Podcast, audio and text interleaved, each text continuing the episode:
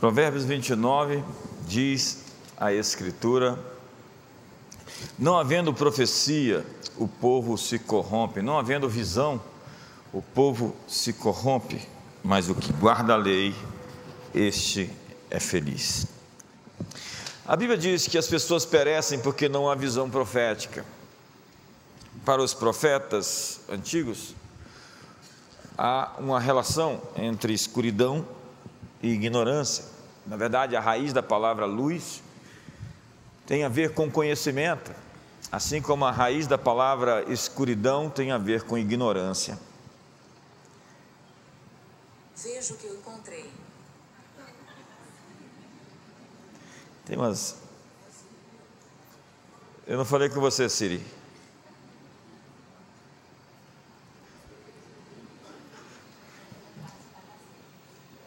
Está querendo participar da ceia? Não foi convidada.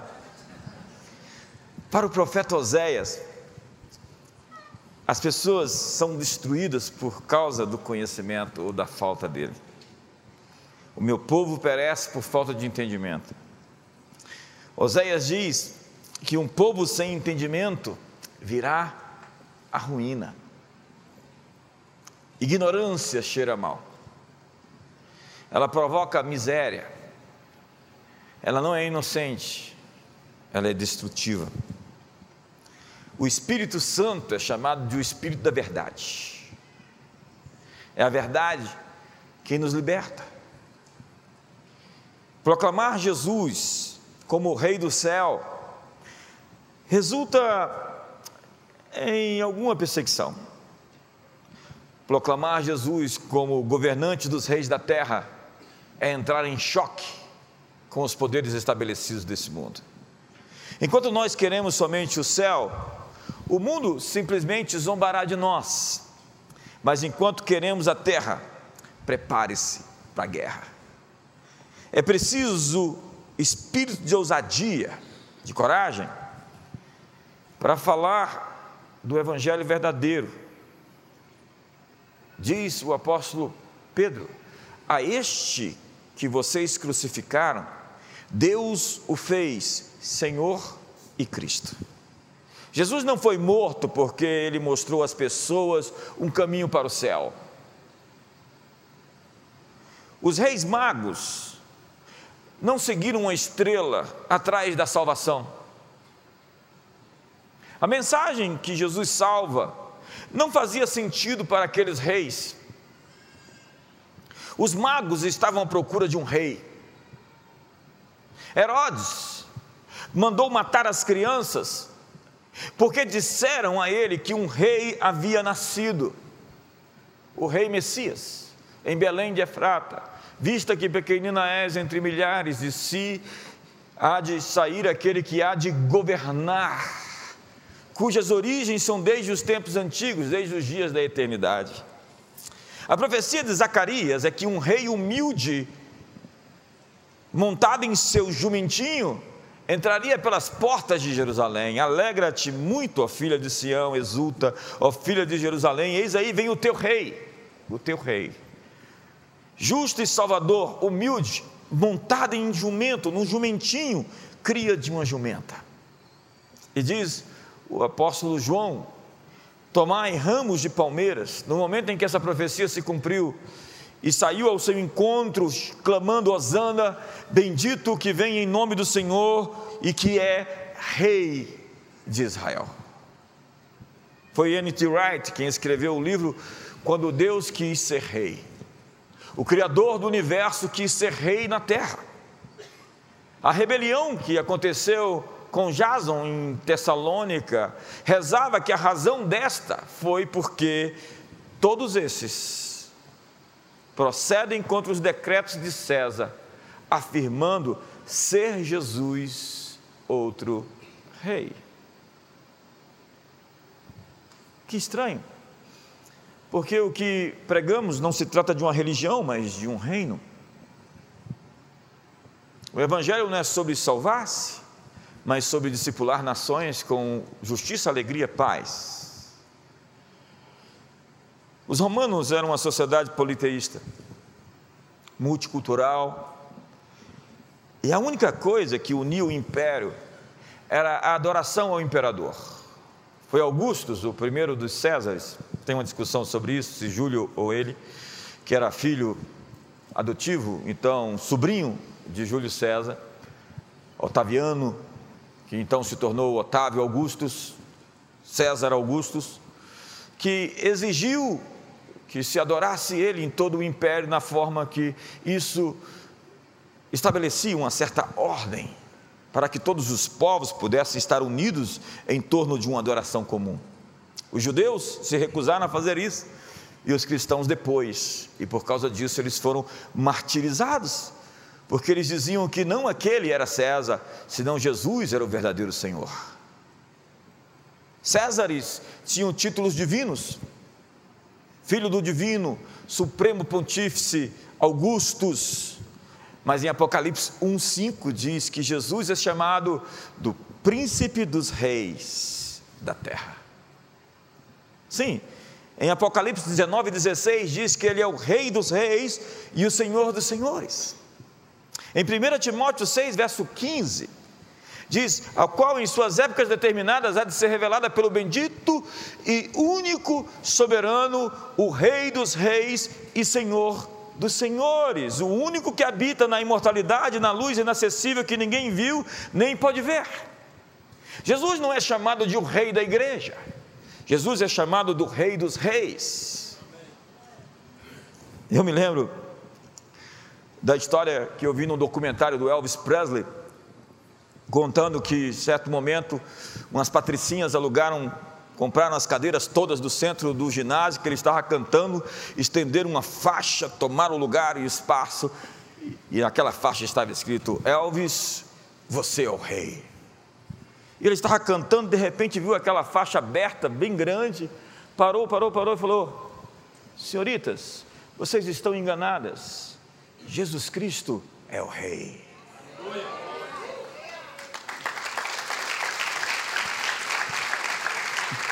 Elas embrulharam as faixas assim meio envergonhadas e se colocaram no lugar devido delas. Isaías 32 nos fala sobre a profecia: Eis que reinará um rei com justiça, em retidão governarão seus filhos, os príncipes. A oração do Pai Nosso pede para que oremos: venha o teu governo. Atos capítulo 3, verso 19, 20 e 21, vai falar que os céus retêm Jesus até o tempo da restauração de todas as coisas. Vamos ler o texto? Arrependei-vos, pois, e convertei-vos para serem cancelados os vossos pecados a fim que da presença do Senhor venham tempos de refrigério e Ele envie o Cristo que já vos foi designado, Jesus, ao qual é necessário que o céu receba, até aos tempos da restauração de todas as coisas, de que Deus falou por boca dos seus santos profetas desde a antiguidade. O que Deus falou aos seus santos profetas desde a antiguidade? O que está escrito acerca do que o apóstolo Pedro está falando no dia de Pentecostes. Isaías, o profeta messiânico, diz: Um menino nos nasceu, um filho se nos deu, e o governo está sobre os seus ombros. E o seu nome será maravilhoso, conselheiro, Deus forte, Pai da eternidade e príncipe da paz. Para que o aumento do seu governo seja paz sem fim sobre o trono de Davi, sobre o seu reino, para estabelecer e firmar, mediante o juízo e a justiça, desde agora e para sempre, o zelo do Senhor fará isso. O que diziam os profetas acerca de que Jesus deve ser retido nos céus até o tempo da restauração de todas as coisas? Veja Isaías mais uma vez. Atendei-me, povo meu, e escutai-me, nação minha, porque de mim sairá a lei e estabelecerei o meu direito como luz dos povos. Perto está a minha justiça, aparece a minha salvação, e os meus braços dominarão os povos, as terras do mar me aguardam, e no meu braço esperam. O Messias não seria somente o Messias de Israel, seria o Messias das nações, como diz o Salmo 110. Disse o Senhor ao meu Senhor: Assenta-te à minha direita até que eu ponha os teus inimigos por estrado dos teus pés. O Senhor enviará de Sião o seu cetro de poder, dizendo: Domina no meio dos teus inimigos. O Senhor à tua direita no dia da sua ira esmagará os reis. Ele julga entre as nações, e enche-as de cadáveres, esmagará cabeças por toda a terra. O sonho de Deus sempre foi que o filho tivesse as nações por herança. O sonho de Deus não é nos levar para o céu, é que nós conquistemos as nações para Ele. Veja o que diz o Salmo 2: Pede-me e te darei as nações por herança, e as extremidades da terra por tua possessão. Com vara de ferro as regerás, e as despedaçarás como um vaso de oleira. Jesus veio ao mundo para reger as nações, e os reis da terra irão se curvar, todos eles, diante dele. Vamos mais uma vez por alguns textos, a fim de eu reafirmar o meu ponto aqui, mostrando para você em todas as Escrituras o que os antigos profetas falavam sobre o reino de Deus. Vejamos: lembrar-se-ão do Senhor e a ele se converterão os confins da terra. Perante ele se prostrarão todas as famílias das nações, pois do Senhor é o reino e é Ele quem governa as nações. Salmo 102 então diz: Todas as nações temerão o nome do Senhor, e todos os reis da terra a sua glória, quando se reunirem os povos e os reinos para o servirem. Salmo 72, verso 8: Domine ele de mar a mar, e desde o rio até os confins da terra, curvem-se diante dele os habitantes do deserto, e os seus inimigos lambam o pó, paguem-lhe tributos os reis, e todos os reis se prostrem perante ele, todas as nações o sirvam. Lá em Apocalipse aparece o cântico de Moisés que diz: Ó oh, Rei das nações, quem não temerá quem não glorificará teu nome, ó. Quem não te louvará, pois só teu nome é santo, todas as nações virão, está na Bíblia, e adorarão diante de ti, os teus atos de justiça se fizeram manifestos. Você vai ver em toda a Bíblia que o chamado, a vocação da igreja é discipular as nações. Ide por todo o mundo, fazei discípulos de todas as nações, batizando-os em nome do Pai, do Filho e do Espírito Santo, ensinando-os a guardar todas as coisas que eu vos tenho ordenado. E eis que estou convosco todos os dias até a consumação do sexo. Da onde lhe emergiu a ideia de que nós simplesmente temos que sobreviver nesse mundo? E escapulir um dia, fugir daqui. Deus nos comissionou para o mundo. Rogo-vos que não os tire do mundo, mas que os livre do mal.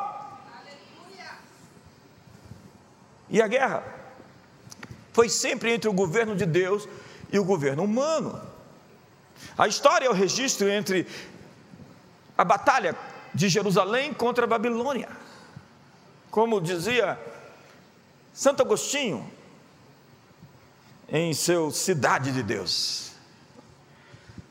Dois amores erigiram duas cidades, Babilônia e Jerusalém. Aquela é o amor de si até o desprezo de Deus, esta é o amor de Deus até o desprezo de si. Deus fez uma cidade para si e chamou-a Jerusalém. O homem fez uma cidade para si e chamou-a de Babilônia. E diz a Bíblia em Apocalipse e nos profetas: Fugi de Babilônia, povo meu. O que João chama de o um mundo que jaz no maligno, ou que Paulo fala em Efésios, este mundo tenebroso, é simplesmente esse estado, governado por homens, influenciado por seres espirituais do mal. E esse estado, chamado por Hobbes, de Leviatã, e antes dele, chamado por o apóstolo João em Apocalipse de besta, E antes, 600 anos antes, por Daniel, de um monstro que pisava, fazia em pedaços e devorava tudo. Esse sistema sem Deus é, na verdade, aquele que quer controlar-nos e nos subjugar. O Estado não quer um mundo sem a religião, pois ele aplaca, ela aplaca seus cidadãos. O Estado quer um mundo em que a religião e o governo de Deus são considerados subordinados ao governo humano.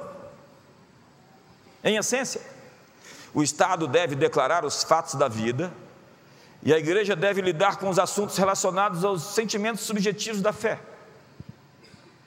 Então, o Estado deve governar o mundo.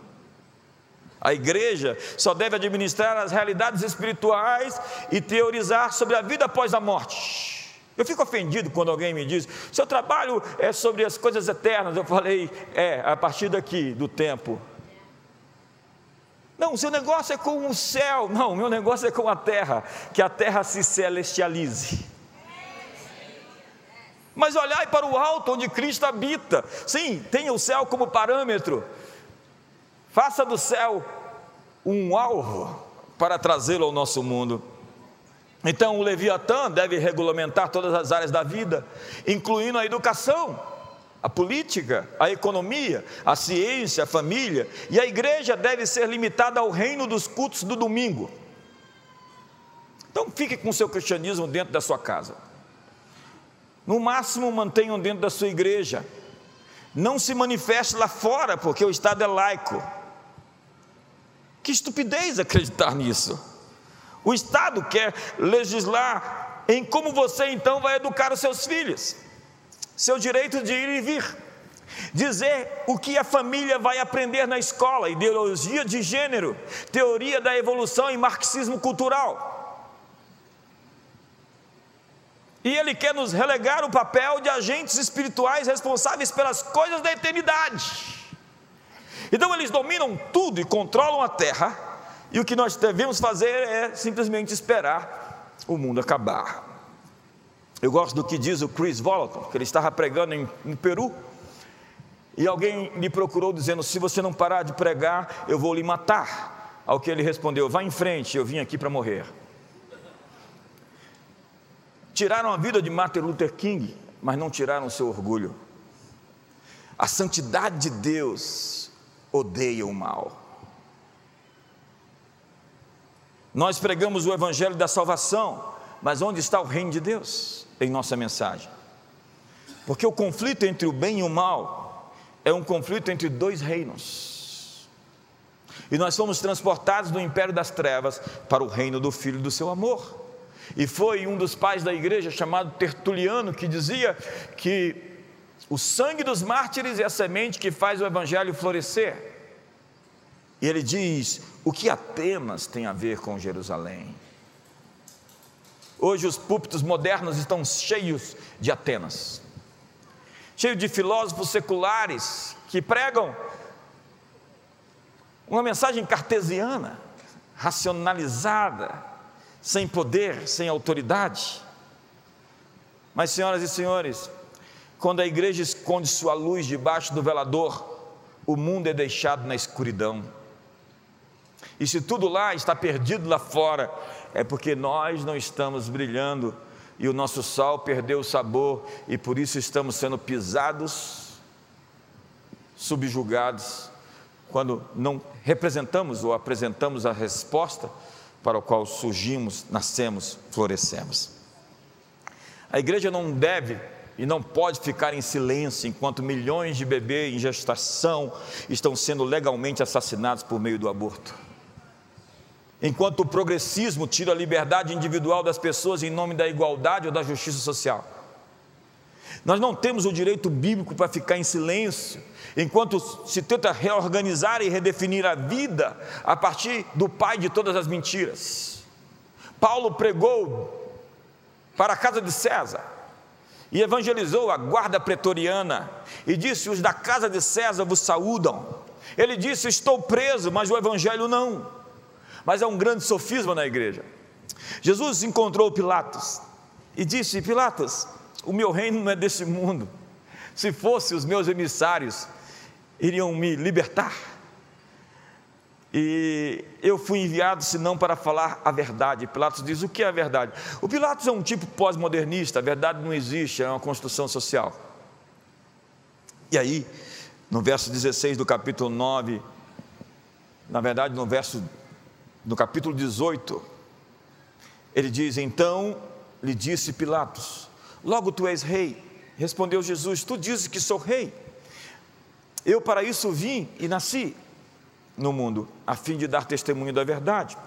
Todo aquele que é da verdade ouve a minha voz. Respondeu Jesus: O meu reino não é deste mundo. Se o meu reino fosse desse mundo, os meus ministros se empenhariam em mim, para que não fosse entregue aos judeus, mas agora o meu reino não é daqui. O que Jesus está dizendo não é que ele simplesmente não tem um reino na terra senão é que ele não vai edificar sobre os fundamentos de Roma, de Tibérios, de Pilatos, de Herodes. E Jesus não foi crucificado, até que ele disse: Vou crucificar o rei de vocês, e os judeus dizem: Não temos outros, outro rei senão a César. Jesus não foi crucificado até que a fidelidade a César fosse mencionada. E quando ele diz a Pôncio Pilatos: Meu reino não é desse mundo, ele disse que o seu poder não se origina das construções sociais de Roma. E Roma ia derreter, Roma ia acabar, e o reino que ele veio trazer iria florescer, iria crescer. E diz Apocalipse capítulo 11: o sétimo anjo trocou a trombeta, e houve no céu grandes vozes, dizendo: o reino do mundo se tornou de nosso Senhor e do seu Cristo, e ele reinará pelos séculos dos séculos.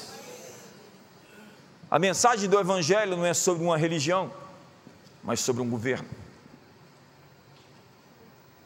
O Império Japonês foi abaixo, o chinês, o turco otomano, o mongol, todos eles vieram abaixo porque o mal tem uma natureza de se autodestruir.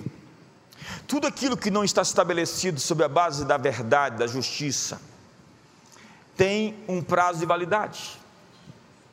Eu aposto com você que alguns sistemas, enquanto estivermos vivos e que hoje parecem poderosos, vão derreter outra vez. Porque tudo aquilo que não está firmado na verdade de Deus vai ser abalado. Todas as coisas vão tremer para que somente as coisas inabaláveis permaneçam de pé, diz o autor a Hebreus, diz o profeta Ageu. Foi o ditador norte-coreano Kim Jong-il que disse que a fé cristã é que destruiu os fundamentos do Império Soviético. Porque a verdadeira fé cristã, ela traz liberdade. E a liberdade é contra, é uma ameaça aos ditadores, aos déspotas e aos políticos que exercem seu poder em causa própria. E se tudo der certo e vai dar, essa será uma terra chamada no mundo da terra da liberdade, e o mundo vai querer morar nesse país.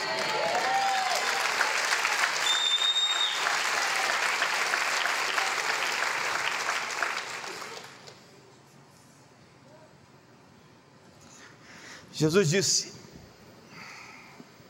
ministra Cristiane, Flávio Brito, se eu vos expulso os demônios pelo dedo de Deus, certamente o reino de Deus é chegado. Eu fui fã há muito tempo do Peter Wagner, eu li todos os livros dele, ele nos deixou anos atrás. Antes de ir embora, ele passou aqui na igreja, ministrou um seminário para nós. E ele era um teólogo profundo, denso, intenso.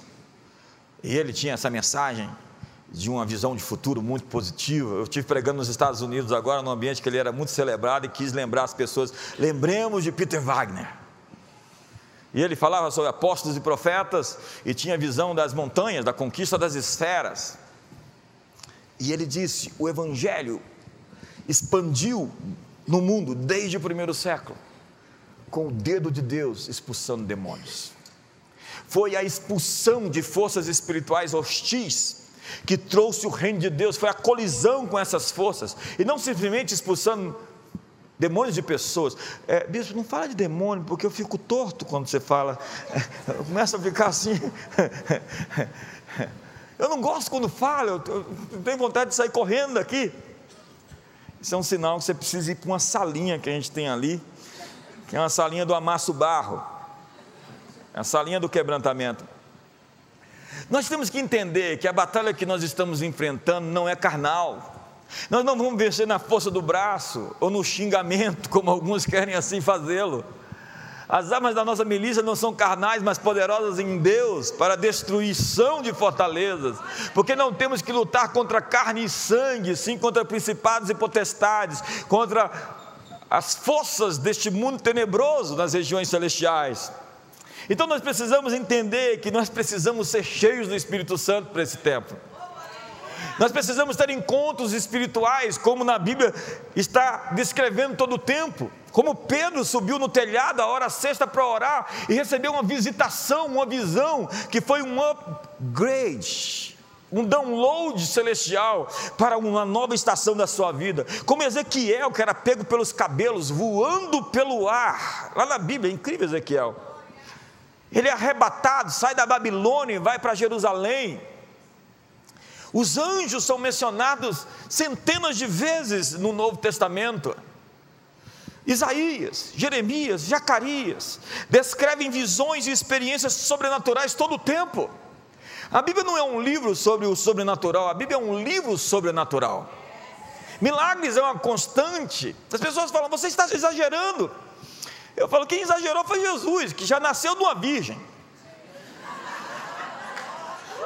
E depois a Bíblia diz que ele, o primeiro milagre público dele, a Bíblia deixa claro, o primeiro milagre público dele foi em Caná, porque tinha uns milagres que não foram públicos. E de repente ele começa a exercer autoridade sobre a gravidade, andando sobre as águas. Ele multiplica pães e peixes, ele acalma ventos e tempestades, ele cura os, os, doentes, ele ressuscita os mortos. E depois ele mesmo morre. E no terceiro dia ressuscita, e por isso estamos aqui.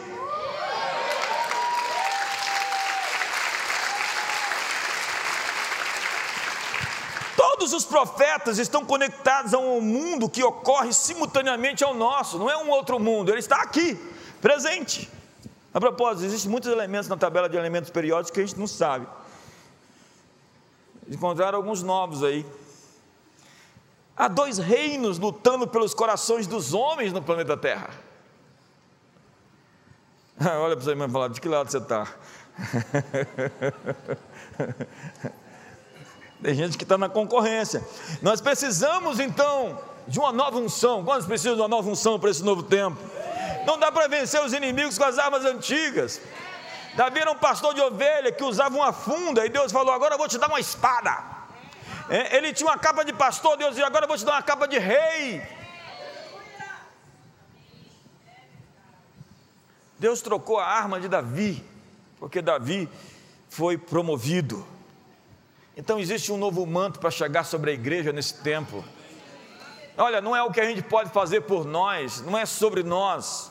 Aquele que é poderoso para fazer infinitamente mais de tudo quanto pedimos ou pensamos, segundo o seu poder que opera em nós. Não é sobre nós, é sobre o poder dele em nós. Porque com Deus faremos proezas, porque ele calca os pés dos nossos inimigos. Com ele nós saltamos muralhas, com ele nós desbaratamos exércitos. Se Deus é por nós, Não é só a minha capacidade, eu confesso a você que às vezes eu encontro cada um que eu falei agora, Jesus. Mas não é a minha força contra a força do inimigo que é muito maior do que eu. É a força de Deus contra ele que é muito maior que qualquer inimigo. E se Deus é por nós? E agindo Deus, eu falei hoje de manhã, tem gente que não combinou com Deus. Eles querem te dar uma rasteira, mas não combinou com Deus. Eles querem fazer o mal contra nós, mas eles não combinaram com Deus. Então eu quero dizer ao inimigo essa noite: você esqueceu de combinar com a pessoa mais importante deste mundo. A casa vai cair.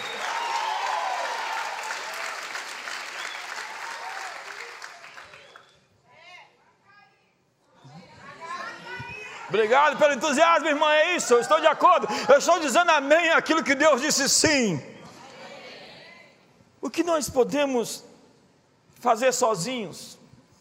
Sem mim nada podeis fazer, mas com Ele nós podemos todas as coisas, porque Ele nos fortalece, e Ele fará por meio de nós. Recebereis poder ao descer sobre vós o Espírito Santo, e ser-me-eis testemunhas em Brasília, no Brasil e nas nações, existe um povo incendiado, cheio do Espírito Santo que está surgindo. Foi Paulo quem disse. A respeito dos dons espirituais, não quero, irmãos, que sejais ignorantes. Mas quando você vai ao texto original, não existe essa palavra dons na frente. Ele vai dizer acerca do espiritual, não sejais ignorantes. E ignorar é desconsiderar, é não dar a devida importância ou colocar em segundo plano. Nós temos que entender que a nossa vitória se vence primeiro no céu. E por que eu estou sentindo que a gente já venceu?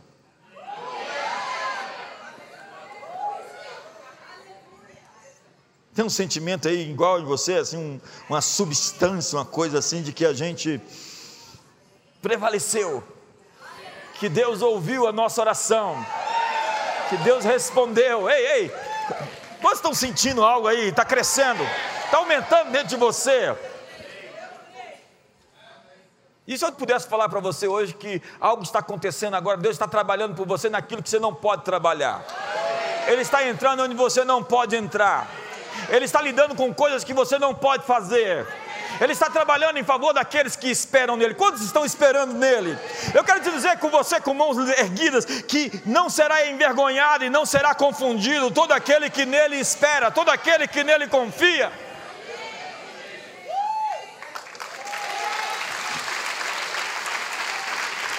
Mas eu comecei a falar sobre ignorância. Acerca do espiritual, não sejais ignorantes. Porque às vezes o inimigo está avançando por conta da nossa falta de compreensão. Há muitos líderes no corpo de Cristo que não acreditam em nada. Eles simplesmente pregam dúvidas e incredulidade o tempo todo. Às vezes eles estão pregando para si, tentando mostrar a eloquência e a retórica que eles têm. É um ato para dentro, ele não está falando para fora, ele não está querendo levantar as pessoas, ele está tentando se exibir. A verdade é que você que não se envolve com coisas espirituais com medo do engano, você já foi enganado. É quando o medo se disfarça de sabedoria, se disfarça de prudência. Porque teólogos mortos ensinam a conformação, a aceitação do caos. E hoje as pessoas estão fascinadas pelo mundo espiritual. Daí essas tantas de séries sobre o mundo espiritual que está por aí. E nós, os cristãos, transformamos o cristianismo em uma religião de boas maneiras. Tudo que nós temos que ser é bons cidadãos, assim, bem. E se você for mais assim, ofensivo, você não é crente. Agora imagine Jesus dizendo assim: se você não arrancar o seu olho, ou a sua mão, você não tem parte em mim. Se você não me amar mais do que ama seu pai e sua mãe, você não é digno de mim. Quem põe a mão no arado e, não olha, e olha para trás não é digno do reino de Deus. Então ele chega para Pedro e fala: Para trás de mim, Satanás. Eu nunca chamei ninguém de diabo. Mas Jesus chamou. E ele pega do chicote e vai para o templo e joga as mesas dos cambistas no chão. O nosso Jesus parece mais um bicho de pelúcia. do que o leão de Judá. Obviamente que ele amou as pessoas, mas ele odiou a religião. E foram os religiosos que, por ciúmes e inveja, o entregaram para Pilatos. Sabe, nós temos interpretado eventos bíblicos como histórias de contos morais, do tipo sítio do pica-pau amarelo. Mas nós devemos saber o que está por detrás da porta. Há muita gente hoje vítima do ocultismo, vítima da nova era, dos poderes psíquicos, da feitiçaria mesmo. E tem até alguns cristãos que oram contrariamente. Se nós formos ignorantes do espiritual, nós vamos nos tornar vítimas. Se nós não soubermos nos defender e saber que essa não é simplesmente uma batalha cultural, mas uma guerra espiritual, nós não vamos conseguir vencer. Então não seja vítima do invisível. Nós precisamos de uma cultura não ignorante sobre assuntos espirituais. Nós precisamos ser cheios do Espírito Santo. Uma cultura bem treinada em dons sobre assuntos e ministérios sobrenaturais. O Espírito do Senhor está sobre mim, porque o Senhor me ungiu para pregar boas novas. Há pessoas que estão pregando notícias ruins e chamando isso de evangelho. O Senhor me ungiu para libertar os cativos, para pôr em liberdade os algemados, para pregoar o ano aceitável do Senhor, o dia da vingança do nosso Deus, para consolar os que choram. Nosso chamado é dar vista aos cegos, quebrar as cadeias, libertar os cativos, anunciar as boas notícias, porque Deus planejou para o seu povo ser o melhor e mais bem equipado exército que nunca existiu nesse planeta. E a profecia de Joel é que o Espírito Santo derramado vai provocar uma grande explosão de criatividade inspiradora e os jovens vão sonhar, vão ter visões, e os velhos vão sonhar, e os filhos e as filhas vão profetizar. Mas o que vemos hoje? Os filhos não mais profetizam porque suas vozes foram silenciadas. Os velhos não sonham, eles apenas choram suas glórias passadas. Os jovens não são inspirados por visões de esperança para o futuro, eles se resignaram a viver com a realidade atual do desespero e da decepção, que é o espírito do tempo. Em algum momento na história, e fala-se a partir da escola de Frankfurt, foi cunhado aquilo que nós chamamos de pós-modernidade. E a primeira vez que isso foi expressado em palavras foi em 1979, na França, justamente na França. Parece que tudo acontece por lá. E o que caracteriza o espírito do tempo, que o alemão chama de Zeitgeist? É uma desesperança, onde o futuro não existe. Essa desilusão. E isso entrou na igreja. Isso conseguiu até uma escatologia, onde a gente olha para o Apocalipse e a gente fica desesperado. Quando nós deveríamos ler o livro de Apocalipse assim, yes! O Cordeiro está vencendo e o julgamento dos maus está chegando. E em breve o Deus de paz esmagará a Satanás debaixo dos nossos pés. O Cordeiro venceu, é digno de abrir o livro, desatar os seus selos. Ele é Rei dos Reis, Ele é Senhor dos Senhores, Ele é vencedor invicto.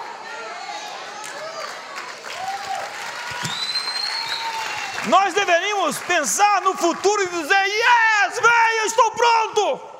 Na verdade, eu não estou pronto, mas vou ficar pronto quando eu chegar lá. Nós deveríamos ser o povo da esperança profetas da esperança, prisioneiros da esperança, voltai para o seu lugar de força, voltai para a fortaleza, ó prisioneiros de esperança, porque desde agora eu vos digo, Brasil, que vos restituirei o dobro de tudo quanto roubaram de você nesses 500 anos de história.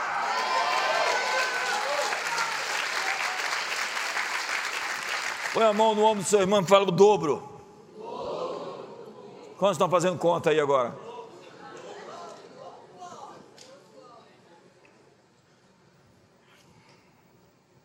A igreja é a porta-voz de Cristo na terra. Ser profeta significa ser a voz de Deus no mundo. Diga para a pessoa do seu lado: Deus quer emprestar a sua voz hoje.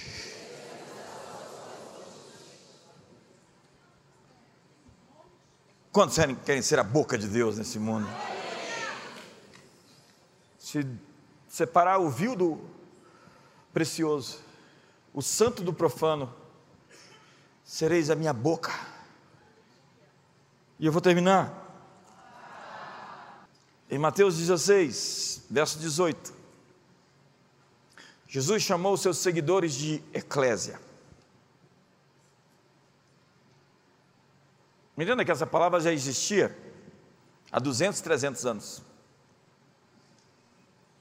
Cada cidade dos gregos tinha um conselho, uma assembleia, que eles chamavam de eclésia, que era um termo político que designava cidadãos gregos que se uniam para aprovar políticas públicas. Então, nós vemos esse texto em Atos capítulo 19, verso 32, na confusão agora em Éfeso. Porque os transtornadores do mundo chegaram até Éfeso. E a eclésia secular se reúne para decidir o que vão fazer no caso das imagens de Diana que pararam de ser vendidas por conta do avivamento em Éfeso. Eu estive na cidade de Éfeso. E simplesmente os artífices não estavam mais vendendo as suas imagens de escultura, porque eles não queriam mais saber de Artemis, eles estavam falando de Jesus. E eu tive num anfiteatro onde por duas horas eles clamavam Grânia Diana dos Efésios e tentaram impedir com que o avanço do evangelho fosse dali para toda a Ásia Menor. Mas o Império Romano declinou diante do carpinteiro contra todas as possibilidades Aquele homem morto numa cruz, na periferia do império, se tornou o motor da história. E diz naquela confusão que eles gritavam de uma forma e outros de outra, porque a eclésia caíra em confusão. E na sua maior parte nem sabiam por que motivos estavam reunidos. E havendo dito isso, dissolveram a eclésia. Essa palavra assembleia é a mesma palavra para igreja. E igreja no primeiro século não era uma palavra religiosa, era um conceito político, era um governo, um domínio, que significava literalmente se unir para governar. E quando Jesus vai falar sobre a igreja, nas duas ocasiões em que ele usa essa palavra, em Mateus 16 e Mateus 18, ele vai dizer: O que vocês ligarem na terra será ligado nos céus. Ele estava dizendo: O que vocês decidirem, eu vou dizer sim. Se vocês entrarem em unidade, em acordo, se vocês forem uma sinfonia acerca de um som, de uma música, eu vou reafirmar a decisão que vocês fizeram. Senhoras e senhores, nós não viemos aqui para uma religião hoje. Nós viemos aqui e nos reunimos para decidir. Nós somos um parlamento, nós somos um lugar de governo, porque Jesus se referiu aos seus seguidores como aqueles que governariam com ele o verdadeiro César, Rei dos Reis e Senhor dos Senhores. E tudo o que eles querem dizer é que nós não podemos decidir acerca das coisas dessa vida somente do futuro. Mas eles se enganaram, porque a verdade nos libertou. Fico de pé essa noite.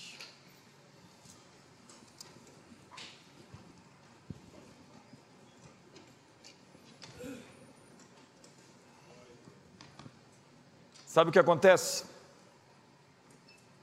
A ignorância cheira mal.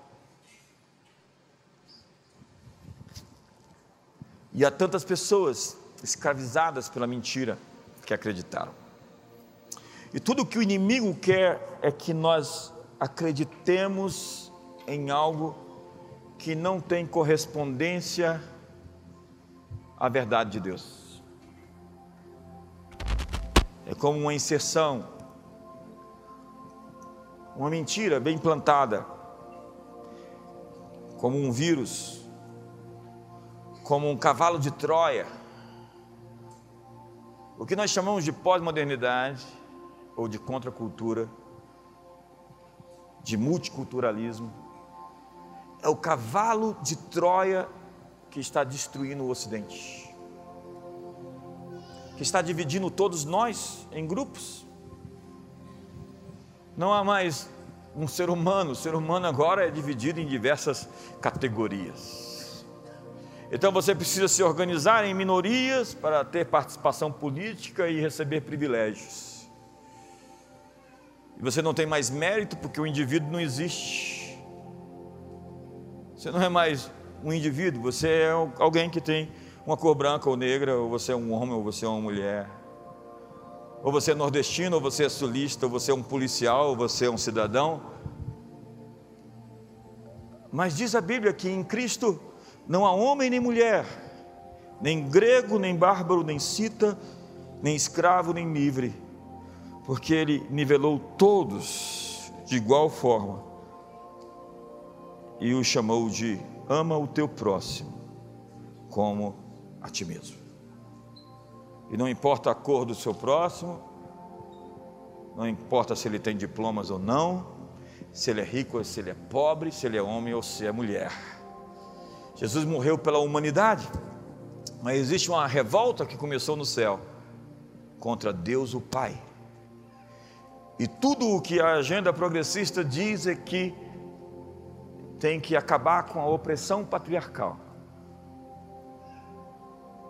Então vamos reinventar o que é um homem. Vamos dizer que uma mulher já não é mais uma mulher, é um ser humano com uma vagina. E vamos reinventar um jovem, um menino, e vamos dopá-lo porque ele tem muita energia. Ele só pode ter algum distúrbio porque ele sobe em árvores e ele entra em buracos, ele tem muita força, ele tem muita virilidade. Temos que medicar esse menino, interná-lo? Não, não, senhoras e senhores.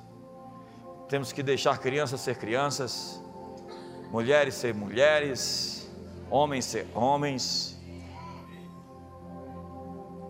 igreja ser igreja, a verdade ser a verdade. Porque nessa construção política a verdade não existe, ela é uma construção social. E já não existe estrutura, nem essência.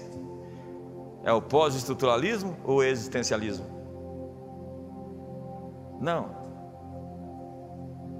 Jesus veio a esse mundo para fazer desse lugar um lugar de justiça. E acredite,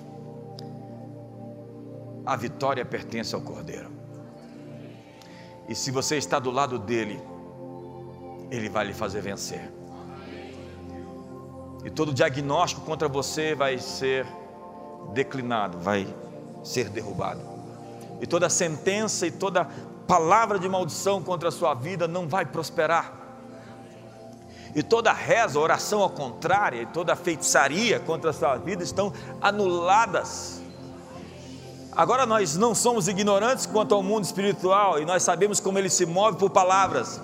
Então nós resistimos ao diabo e ele fugirá de nós. Nós dizemos: Levanta-te, Senhor, sejam dispersos os teus inimigos.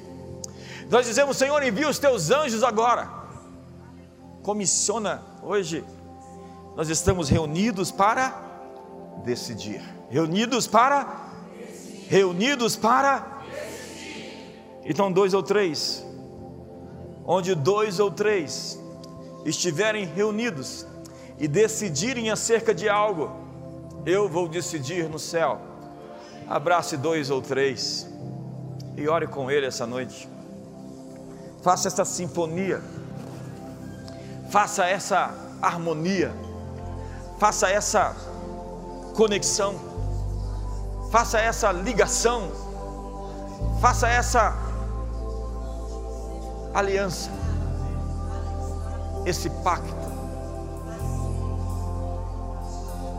Abençoe essa pessoa hoje. Libere sobre ela o seu propósito, o seu destino. a sua missão. Obrigado, Jesus. Obrigado, Senhor. Tu és incrível. Deixe o Espírito Santo soprar agora. O Espírito Santo está vindo sobre você. A unção está vindo despedaçar o jugo. Todo o jugo opressor na sua vida, todo o demônio, toda força espiritual que te oprime, eu quebro hoje a legalidade sobre você. Você está livre da tristeza crônica, livre dos transtornos obsessivos, compulsivos, livres dos diagnósticos, livres dos juízos, livres das maldições, livres das sentenças, livres da culpa, da condenação, livres da maldição da pobreza, da maldição da dívida, da maldição da bancarrota financeira. Nós hoje declaramos, não somos ignorantes acerca do mundo espiritual e liberamos a sua vida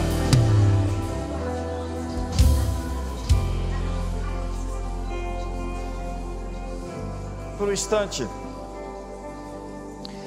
Faça silêncio. E pense agora. A sua guerra não é simplesmente uma coisa sobre o que você consegue ver com seus olhos. Existem agentes por detrás, diz a Bíblia. O ladrão veio matar, roubar e destruir. E se há evidências na sua vida disso, é porque existe alguém que precisa ser impedido, alguém que tem que ser resistido. E como você faz isso? Você toma uma decisão.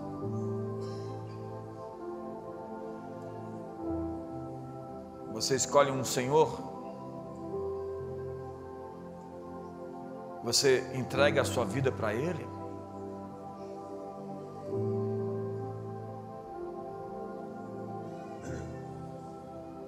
Diga Jesus, Tu és o verdadeiro César,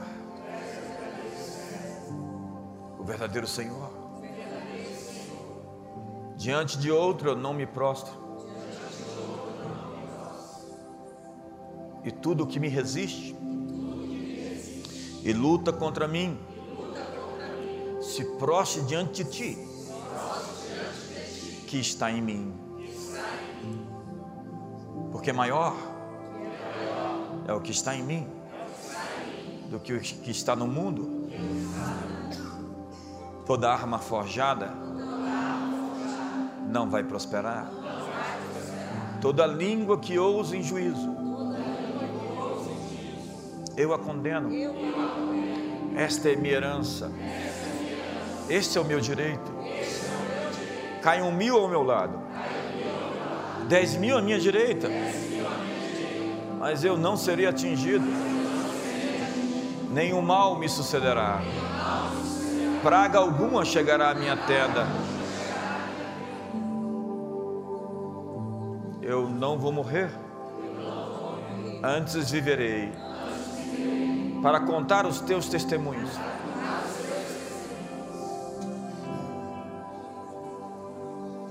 Eu creio que verei a bondade do Senhor na terra dos viventes. Eu provo e vejo que o Senhor é bom. E hoje eu desato, desamarro, eu libero todos os recursos que me pertencem para que eu cumpra o meu chamado nessa vida. Todos os elementos, todos os recursos materiais financeiros, todas as conexões interpessoais. Hoje, promove a minha vida ao lugar que tens me destinado.